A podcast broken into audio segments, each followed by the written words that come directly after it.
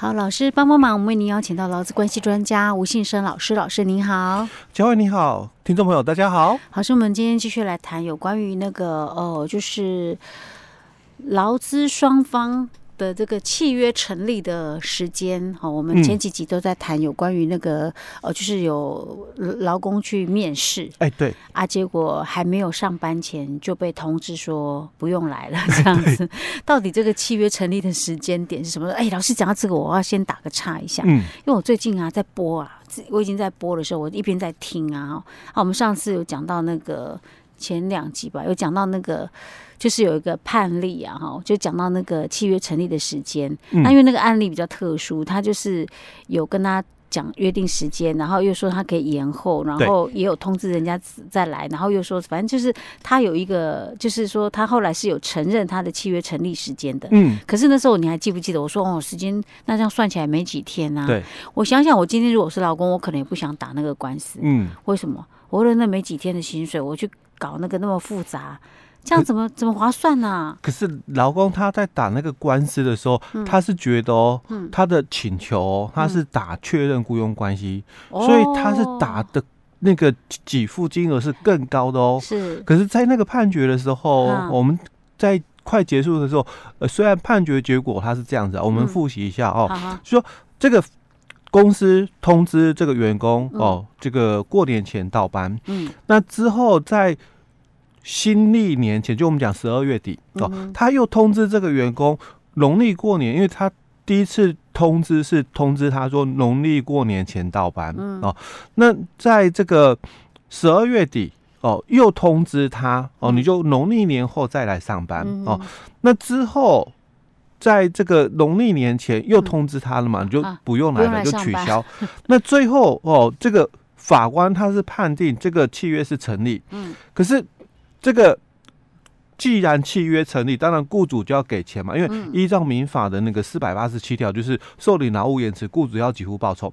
可是法官在认定哦，雇主要给付报酬的时候，他说：“可是你们也在这个约定里面嘛，取消了，嗯，哦，所以这个农历后你就取消了，不用再来上班，这个又也成立哦，哦，所以他是邀约，他承认他前面那那一段，对，邀约成立，嗯，那。”契约终止也成立，但是你把它变动了哦，所以法官就认定了你要给哦，要给就是那段时间的薪水，嗯，延后的那一段哦，你你跟他通知延后嘛哦，那通知哦原来的约定哦，我记得是农历年前哦，那之后就这个农历年后哦取消这这一段十几天的工资要给人家哦，那。那个时候，我也特别提到了这个判决有一个很重要的关键点。嗯，假如没有延后嘞，嗯，因为没有延后的话，他因为法官的认定里面哦，嗯，他说你们的延后哦，所以这个公司是承承认承认的嘛，哦，你们关系嘛，所以延后了。虽然他没有来提供劳务吧，可是。一开始的契约成立了，嗯，但是因为公司有异动，所以通知这个上班的期日也往后延，嗯，那之后又再通知啊，不用了，嗯，所以他说契约成立了，那结束也成立了啊，所以中间的异动期要给钱，嗯。啊，不用补付劳务。那我就特别提到了这个判决很重有意思的一个点，嗯，那如果没有延后呢？没有延后，意思是说他的那个他契约前面成立吗？对。那所以他的雇佣关系存在吗？那我又跟你取消喽。哈，因为当时当时就是十二月初跟你约定了一月初的时间到职。嗯，十二月底是跟你通知哦，延后。嗯，延后上班。嗯，那我说如果不通知是延后上班，而是通知取消呢？嗯，我们先前的案例有讲说，可是都还没有去上班呐，都没有这种情况，对不对？哎，那我就说那个判决其实他。虽然结果论是承认了契约，嗯。哦，那劳工也拿到了就是一部分的工资报酬哦，但是如果事实是另外一种情形的话，嗯，可能结果会不一样，嗯。哦，所以我们现在就要来谈一个很重要的观念了哦，是。就是其实如果个案的那个基础事实是不一样的话，嗯，那他的法律结果就会有所不同，嗯。哦，因为那我们再来看看，如果遇到这种状况，哎，值不值得，划不划算 去打那个官司？哎，对，所以这里哦，我就有两个观念要提到的哦。嗯，一种观念就是采用内定。那什么是采用内定？其实这个就是我们之前一直在节目里面提到分享的哦。因为我们整个脑机法并没有谈到，就是说这个契约成立的一些的相关的一个规范是什么？嗯，劳基法哦，它。只讲到了，就是说这个第二条嘛，那你们约定了这个契约之后嘛，哦，那这个在从属关系下，那你们这个老公提供劳务，雇主给付报酬，哦，那你们这个样子的话，哦，契约就成立。嗯，但是哦，我们根本没有进入到这一段，嗯，因为劳工根本没有给付报那个提供劳务嘛，是，哦，所以这个契约成立了没？我们才会一直在。探讨哦，这个契约到底成立了没？有？那依照我们民法一百五十三条就提到了，就是说，那你们双方意思表示一致啊，嗯，那当然契约就成立啦，哦，所以我们的这个劳动契约，它本质来讲，它是一个诺成契约，就是哎，你们只要讲好了，有这个承诺的意思吗？对，哦，你们讲好说双方意思表示一致嘛，嗯。那契约成立哦。好，那基于这样的一个诺成契约就。我可能十二月初公司通知了我哦，你这个被录取了，嗯，好，所以我也收到讯息之后，可能两三天内我就跟公司回复，好，那我那一天我会去上班，是哦，那这样的话就是我们讲的采用内定，嗯，哦，我们已经有讲好这个什么时间之后你就来上班。哦，这是我们讲的采用内定哦。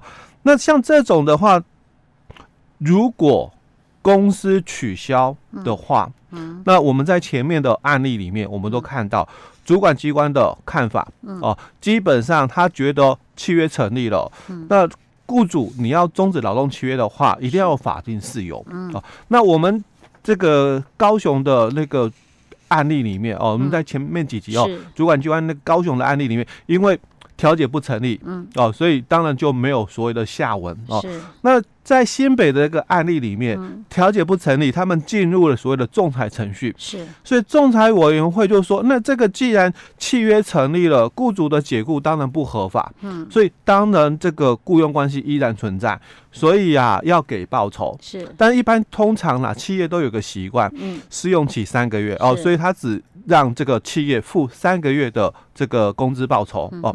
好，那这个就是在采用内定里面。那我现在这种算采用内定的方式。哎，对，那劳工的主张哦，当然就比较有空间。好，那接着我们就来谈另外一个概念，嗯，就是附带条件的一个邀约哦。附带条件邀约啊？哦，我个邀约哦，我我跟你讲说，你哪一天嘛，嗯，这个被录取嘛，哦，哪一天来上班？是。可是我有附带条件哦，你可能要。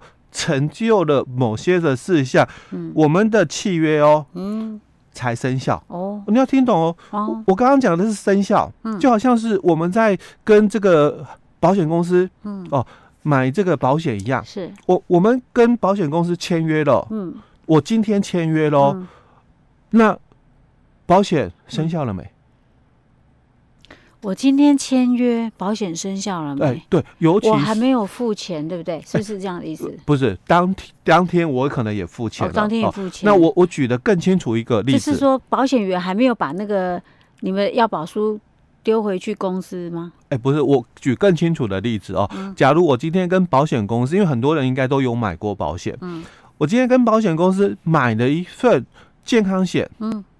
啊，或者我们买那个防癌险好了。啊、今天签约，今天钱就要汇嘛，就要给公司，啊、对不对？那刚刚佳慧提到是这个保险业务员、嗯、哦，他回公司了没？哦，嗯、但回公司了没不在我们的讨论的范围，因为我已经跟你签约了，啊、你代表公司哦，所以签约了，钱也交给你了，那这个时候应该就成立了嘛，契约成立了。嗯、但是哦，我要讲的是效力嘞，生效没？好、啊，那我们其实哦。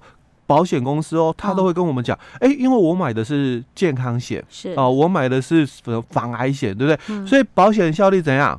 好，要隔一段时间才生效。三十天后嘛，才生效嘛。真的啊，有这样子的说法啊？我我我知道它都有附带条件啊，就一个时间之后哦，嗯、保险才有效力哦。啊，我还真不晓得哎，有这样子的。哎，对，那这个就是我们刚刚提到了附带条件的一个邀约了。哦，是。这个做保险的果然不一样，对，因为清楚规定嘛，所以法律哦，它是保障哦懂法律的人哦。那我们接着哦，我们就来谈哦，那这个有关哦，在这个采用内定，刚刚提到了采用内定的相关的一个规定哦，就第一个民法的一百五十三条哦，双方意思表示一致，契约就成立哦。那另外还有一个就是民法的一百五十四条的一样哦，在第一项里面他说。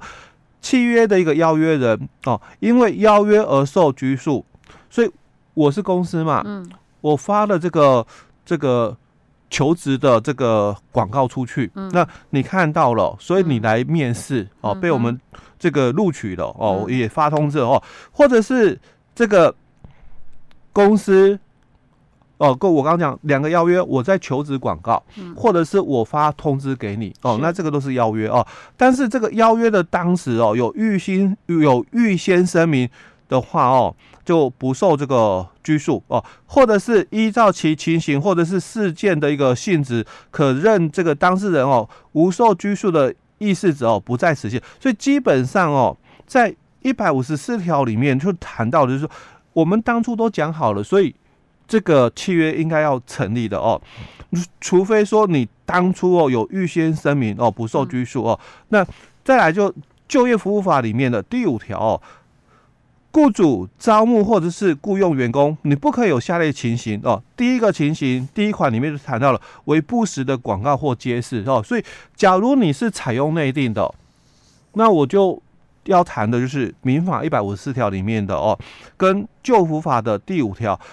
你现在要跟我讲说这个我们的录取哦哦取消了，嗯，那所以哦我们这个雇佣关系哦根本不存在，嗯，那我就谈一百五十四条的这个部分，其实应该要受拘束。那你如果你讲说不受拘束，那我就要讲说你是不是不实广告？哦吼，那不实广告，问题是不实广告只是它可能是违反旧服法的部分啊。那我们就要来看哦，旧服法这个。六十五条的一个处罚哦，uh huh. 不实广告的处罚是罚三十万到一百五十万。哦，所以这个那个企业有可能会被罚。哎，对，三十万起跳。哎，对，所以劳工要清楚嘛，你的权利在哪里？哦，你要怎么谈？那你就主张啊，你看你要不要付给我三个月薪水？你要怎么谈嘛？哦，你付给我三个月薪水，可能不到三十万。的权益的问题，对。好，了解，了解，了解。哎，这很重要呢。OK，老师，我们今天先讲到这里。嗯，好。